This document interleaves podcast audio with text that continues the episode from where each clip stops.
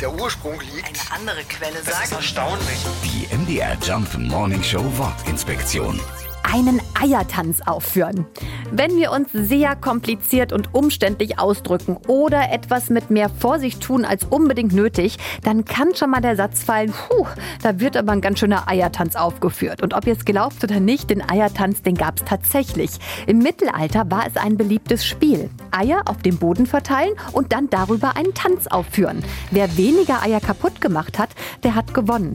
Und mit Eiern unter den Füßen, na klar, da bewegt man sich eher vorsichtig. So war das Sprichwort schnell in der Welt. Und weil später Autoren wie ein gewisser Johann Wolfgang von Goethe den Eiertanz in ihren Büchern erwähnt haben, wurde die Redewendung sehr schnell immer populärer und hat sich bis heute gehalten.